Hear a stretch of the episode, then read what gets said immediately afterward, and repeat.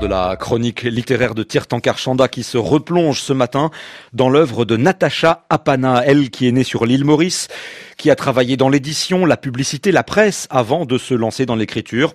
Elle est considérée aujourd'hui comme l'une des écrivains majeurs de ce pays de l'océan Indien et son nom reste associé plus que tout à son premier roman Les Rochers de Poudre d'Or, paru en 2003, et qui raconte le parcours plein d'illusions des premiers travailleurs euh, indiens engagés venus chercher fortune dans ce qui était considéré comme l'Eldorado mauricien. Tirtankar Chanda, bonjour.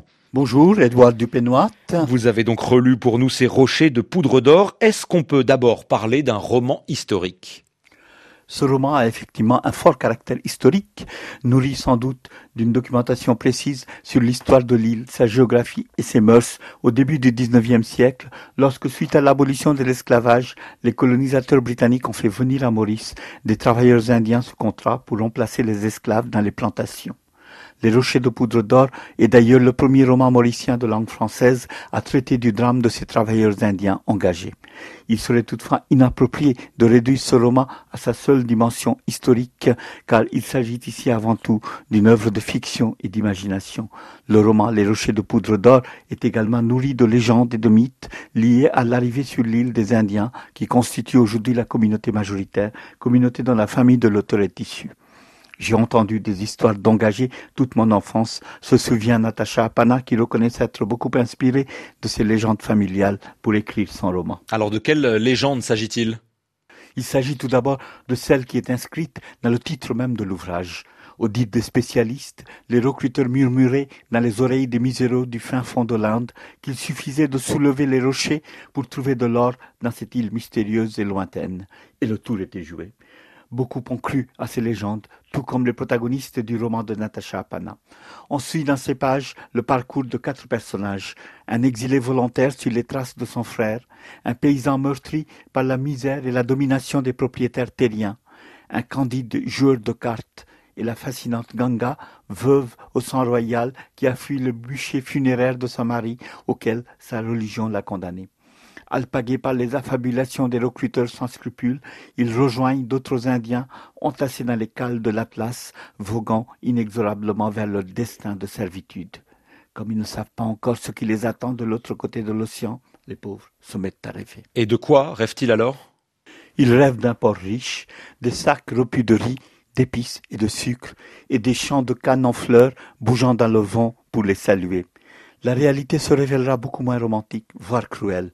Dans les plantations de poudre d'or, les destinées vont se nouer et les rêves ne tarderont pas à se dissiper. Soumis à la dure loi du contremaître au fouet facile, ces hommes et femmes passeront leur vie à trimer et ne reverront plus jamais leur pays natal.